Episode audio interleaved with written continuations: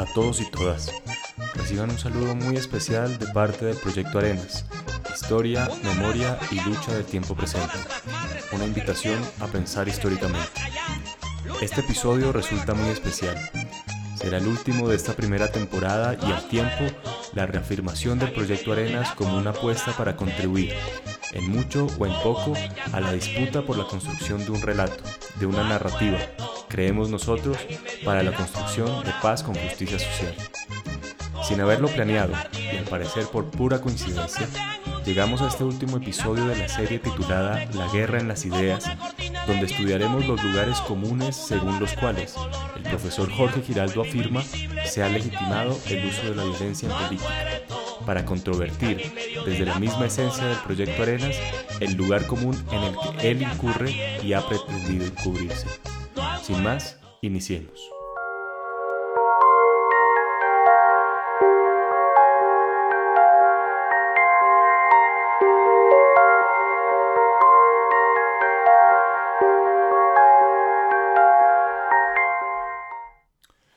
Para el profesor Jorge Giraldo, la rebeldía suramericana, en la que inevitablemente incluye a la colombiana, no tuvo pueblo, sino tan solo audiencia. ¿Qué permitió que los guerrilleros colombianos tuvieran audiencia? O más bien, ¿qué permitió que se tolerara la violencia en política? Para Giraldo, dicha tolerancia se explica fundamentalmente remitiéndonos a los rasgos idiosincráticos de la cultura política en Colombia. Ahora, en la explicación que otorga el profesor Giraldo sobre el proceso de estructuración de la cultura política predominante en Colombia, se remite a la idea de lugares comunes, entendiendo estos como juicios de valor con dos funciones principalmente. Primero, como compactadores de la sociedad, es decir, medios fáciles de comunión con los oyentes. Y segundo, como orientadores del comportamiento de las personas y los grupos sociales. Siendo esto así, los lugares comunes nos ayudarían a descubrir las creencias dominantes en nuestra sociedad. Giraldo continúa señalando que los lugares comunes no son producto de la generación espontánea, tanto en su estructuración como en su reproducción, entran a jugar un papel importante, primero, los intelectuales y o empresas ideológicas, entendidas estas últimas como organizaciones que trabajan principalmente con ideas, produciéndolas, distribuyéndolas, dándoles validez o falseándolas, tales como los partidos políticos, las iglesias y los medios de comunicación. Y segundo, los esquemas mentales donde se inscriben, que vendrían siendo como el terreno donde se siembran las ideas, en el cual también inciden tanto intelectuales como empresas ideológicas. Entonces, el planteamiento del profesor Giraldo será,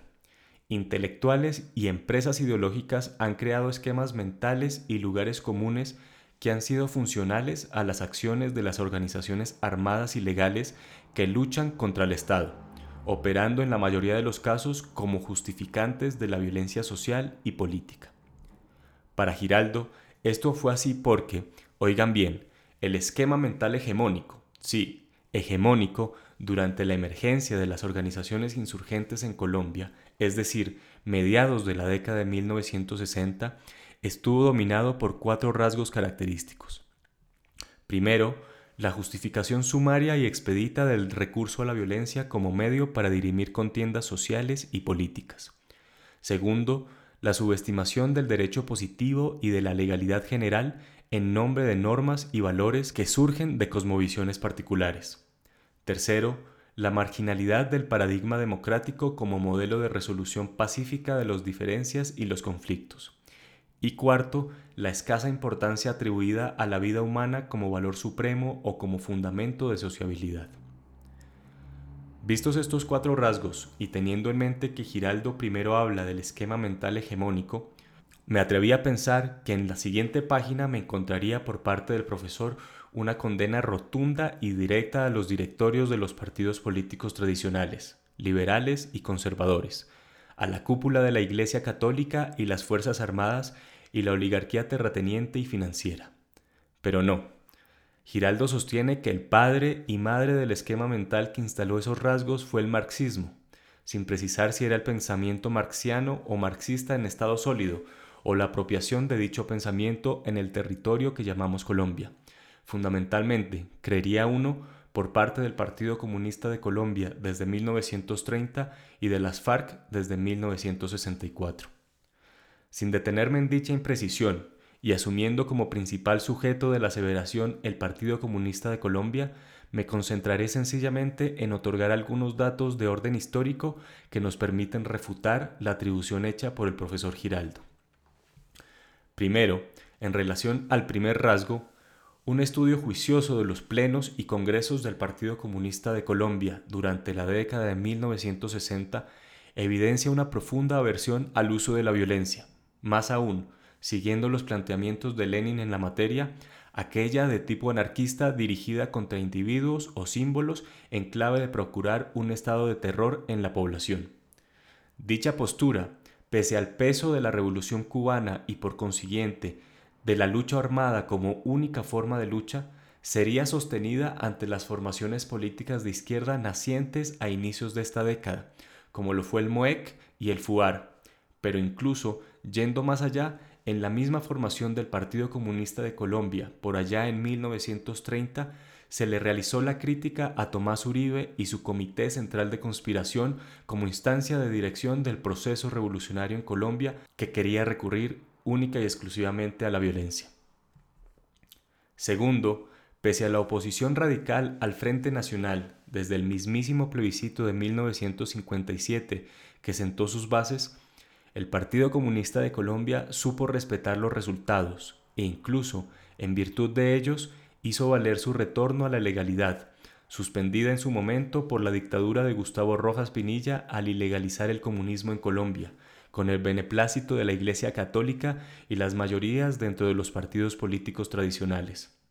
Otro ejemplo que puede controvertir la supuesta baja estimación del derecho positivo por parte del Partido Comunista de Colombia fue su lucha pionera en Colombia por la defensa de los derechos humanos, materializada en gran medida por la libertad de los prisioneros políticos desde mediados de la década de 1960, cuando cientos de comunistas, incluyendo su dirección, fueron constantemente perseguidos, hostigados y encarcelados. Tercero, comprendiendo, como lo constatan las conclusiones políticas del 31 Pleno del Comité Central del Partido Comunista de Colombia en 1965 y la resolución política del décimo Congreso del Partido Comunista de Colombia en 1966, para el partido la lucha por la democracia ha sido una tarea central durante toda su historia y no fue la excepción en la década de 1960. Paradójicamente, en virtud a haber sido excluidos del pacto bipartidista, a diferencia de las demás formaciones de izquierda e incluso de algunos sectores de la juventud del MRL que sí gozaban de la posibilidad de participar directamente en elecciones, el Partido Comunista de Colombia elaboró una comprensión de la democracia más allá de las elecciones y se empeñó, tanto en la participación equitativa de todas las fuerzas políticas, por pequeñas que fuesen, como en la búsqueda de unidad de acción del sindicalismo y en la ampliación de la democracia más allá del bipartidismo, razón por la cual siempre procuró la unidad de la izquierda e incluso celebró la formación de nuevos partidos, como la NAPO, pese a saber que no representaban un cambio en absoluto. Cuarto, para los comunistas, el haber sido víctimas de la violencia bipartidista, la negación de su existencia por parte de la Iglesia Católica y la estigmatización y persecución por parte de las Fuerzas Armadas, la vida humana y la dignidad constituyeron, efectivamente, un valor supremo. Ello lo constata, como ya señalé, la defensa pionera de los derechos humanos y la libertad de los prisioneros políticos, pero también su absoluta solidaridad con los movimientos agrarios agredidos por el Frente Nacional, es decir, su absoluta solidaridad con la vida de campesinos y campesinas, pero también con la vida y dignidad de trabajadores en campos y ciudades. En últimas, la lucha por reformas agrarias, urbanas, laborales, etc., solo puede entenderse como la lucha por la vida y la dignidad. Habiendo señalado esto, quiero controvertir dos planteamientos de Giraldo. Primero, no fue el marxismo el que forjó los cuatro rasgos ya anotados. Sus autores se encuentran fundamentalmente en los partidos políticos tradicionales, quienes han hecho uso de la violencia en la política constantemente, incluso desde su misma configuración a mediados del siglo XIX. La Iglesia Católica, que auspició e invitó a la violencia conservadora, y las Fuerzas Armadas, que incorporaron desde finales de la segunda década del siglo XX una doctrina militar que enseñó a odiar a los comunistas aun sin que ellos como formación política existieran en Colombia. Segundo, los ejemplos otorgados y documentos programáticos del Partido Comunista de Colombia, como la postura llevada a la Conferencia Tricontinental en La Habana, Cuba, en 1966, la crítica interna a los militantes deseosos de la lucha armada, posteriormente fundadores del Partido Comunista de Colombia marxista-leninista y del EPL, así como el profundo entusiasmo provocado por la experiencia de la Unidad Popular en Chile como posibilidad de transformación sin el recurso exclusivo a la lucha armada, ratifican que la cultura política forjada por los partidos políticos tradicionales, la Iglesia Católica y las Fuerzas Armadas no funcionó como una fuerza inercial con influjo en el Partido Comunista de Colombia. Esta formación política forjó su propia cultura política, sus propios esquemas mentales, los cuales distaron abismalmente de ser los hegemónicos durante la década de 1960, no por falta de justeza en sus planteamientos, sino, llanamente, porque no contaban ni con los medios, es decir, los semanarios comunistas tenían un tiraje muy limitado, su participación en radio pública era restringida y mucho menos en televisión pública. Eran fustigados sagradamente cada domingo desde los púlpitos y sus sedes y seres habitualmente allanadas y torturados respectivamente. No contaban tampoco con los espacios, dado que habían sido excluidos del juego político, ni tampoco con el tiempo, dado que los partidos políticos tradicionales, así como la Iglesia Católica, les aventajaban en casi medio siglo en la formación de lugares comunes y esquemas mentales.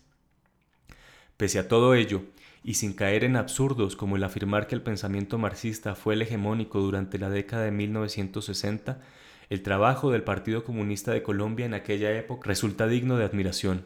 tanto en el plano organizativo como lo fue reconstruir un partido político ilegalizado y perseguido casi por una década, como en el plano político, dado que luego de 30 años de estudio se dotó de un programa que le permitió encarar la realidad nacional con más herramientas y recursos. Así, pese a los ires y venires, a los recursos retóricos y teóricos, el profesor Jorge Grialdo no logra escapar de los lugares comunes que dice cuestionar. Esto es así, simple y llanamente, porque un estudio juicioso de la trayectoria política del Partido Comunista de Colombia durante la década de 1960 impide atribuirle lugares comunes de fácil pelecho dado el clima mental que regía y rige en Colombia, un profundo anticomunismo, incluso criminal y genocida, dado que, como Jaime Caicedo, actual secretario general del Partido Comunista de Colombia, en algún momento me lo señaló, los comunistas hemos sido víctimas de un genocidio sostenido y sistemático, que trasciende a la rosa hermosa que llamamos UP, encontrando sus raíces desde antes de la formación misma del partido y acentuada desde las dictaduras civiles y militar, pasando por el Frente Nacional, precipitándose en la década de 1980 y sostenido hoy en día con más de 200 exguerrilleros de las FARC-EP firmantes de la paz asesinados. Hoy, a más de 50 años de haber iniciado el conflicto social, político y armado que enfrentó al Estado colombiano y al pueblo en armas encarnado en las FARC-EP, a pocos meses de celebrar los 90 años de existencia del Partido Comunista Colombiano,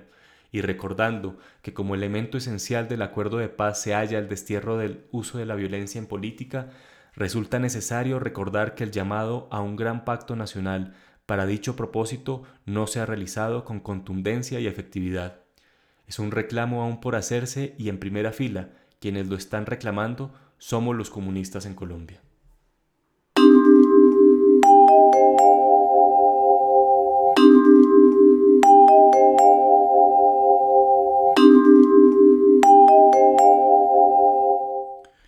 En esta primera temporada he buscado abordar dos aspectos esenciales a nuestro entender. Primero, dar cuenta de 1964 como año acontecimiento, es decir, como una serie de sucesos de especial importancia para nuestro tiempo presente, y, por lo tanto, mucho más allá de una simple marca cronológica. A su vez, 1964, como el año en el que el Estado le declaró la guerra al pueblo, contuvo en su seno, como un suceso síntesis, la agresión a Marquetalia y las subsiguientes y continuadas agresiones a otras regiones del país donde movimientos agrarios se habían osado abstraerse de la camisa de fuerza frente nacionalista. Segundo, someter a examen crítico el libro del profesor Jorge Giraldo, el cual, tan solo como un botón de muestra, dado que de su talante abundan las bibliotecas en nuestro país, contiene una serie de argumentos que no resisten un análisis histórico, pero que políticamente han estructurado poco a poco una narrativa que ha buscado reducir el conflicto social, político y armado de los últimos 60 años a una lectura de blanco y negro, de bien y mal, de luz y oscuridad, de hombres y mujeres desadaptados, hombres y mujeres incapaces de reconocer y valorar el orden establecido. El conflicto armado, social y político en Colombia no fue una empresa criminal como algunos se empeñan en presentar. La resistencia armada, inicialmente, y la disputa del poder, posteriormente, protagonizada por las FARC-EP, representó un ejercicio cargado de una aspiración democrática en un sentido que sin dudas trasciende la restringida democracia liberal Ello debe señalarse de manera clara y contundente. Una narrativa, un relato que niega absolutamente la subversión, tanto la armada como la no armada, una narrativa cargada de violencia simbólica, porque sin ir más allá, nos presenta la democracia liberal como la solución a todos los problemas, cuando nos presenta que Colombia ha gozado de la democracia más longeva y sin alteraciones de toda nuestra América, negando con ello, de contera, que esa democracia que han enarbolado es cómplice de la barbarie, que ha sido parida en Colombia, como lo señalaría Valencia Villa, como carta de batalla tras carta de batalla, como pactos de silencio entre las élites para conservar el poder sin pudor alguno, sin pasar colores ante las millones de víctimas del conflicto social, político y armado. Si bien quienes hemos defendido la solución política a los conflictos y con ello la construcción de paz en Colombia en y desde los territorios, hemos salido victoriosos por la firma del acuerdo de paz entre el Estado de Colombia y la extinta guerrilla de las FARC-EP, hoy partido político FARC, resulta necesario reconocer que estamos perdiendo el relato de las causas de lo sucedido, con lo cual estamos perdiendo también la posibilidad de movilizarnos y movilizar para llevar a su concreción la potencia transformadora contenida en el acuerdo de paz. Esto es así porque la verdad es revolucionaria, porque la verdad, como en su momento se lo escuché al profesor Juan Carlos Monedero, constituye una posibilidad para recuperar la democracia y profundizarla. Nadie puede llamarse engaños.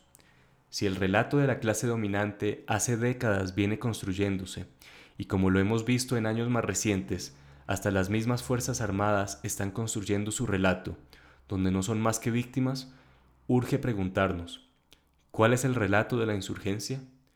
Desde el proyecto Arenas no pretendemos pontificar sobre cuál debe ser, pero en armonía con el profesor Sergio de Subiría, creemos que esto no puede ser de ninguna manera la narrativa del orden social vigente y la legalidad.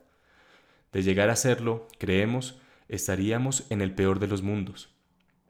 También, en consonancia con el profesor de Subiría, estimamos que del estudio de los textos constitutivos de FARC, pero también de su historia viva, los hilos conductores de la narrativa de esta organización se hallan, primero, en la búsqueda de una norma plebeya, de un proceso constituyente abierto en el que tengan voz y voto las fuerzas vivas del país. Segundo, donde se construyan nuevas gramáticas de la política, se resignifique la política y se le rescate del letargo en que se encuentra. Tercero, se piensa el poder desde la diada nación-territorio, para conocer y reconocer las regiones, esos lugares comúnmente abandonados por el Estado actualmente capturado por unos pocos. Y cuarto, la hipótesis dignidad, donde acto tras acto, palabra tras palabra, esté radicalmente dotada de vocación transformadora. La síntesis de lo que creemos desde el proyecto Arenas debe ser la narrativa de FARC, la encontramos en la ratificación de la existencia de la subversión, no armada, pero sí subversión, si se abandona ello, creemos, se abandona el proyecto político.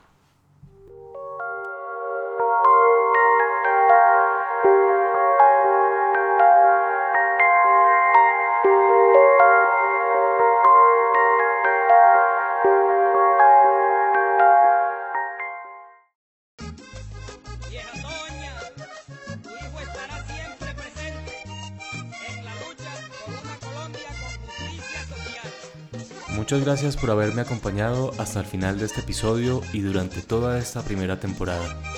Al cierre de esta ya casi hemos alcanzado mil reproducciones lo cual nos llena de ánimo para continuar realizando esta labor, anclada profundamente en el reconocimiento, como bien lo señaló en su momento el maestro Sergio de Subiría, en el fracaso teórico y comunicativo en los cuales han incurrido la mayoría de los esfuerzos oficiales por narrar la historia de Colombia y sus múltiples memorias. Muy pronto espero presentarles la página web del Proyecto Arenas, donde se almacenarán todos los episodios del podcast, crearemos un archivo para la difusión de material histórico del Partido Comunista de Colombia y FARC e iniciaremos desde el primero de julio una columna mediante la cual buscamos participar en el debate político del momento. No siendo más, desearles a todos y todas que se encuentren muy bien. En un mes nos escuchamos. Hasta pronto. No solo son raíces teñidas de sangre, no solo son sus pobres huesos derribados, no han muerto, están en medio de la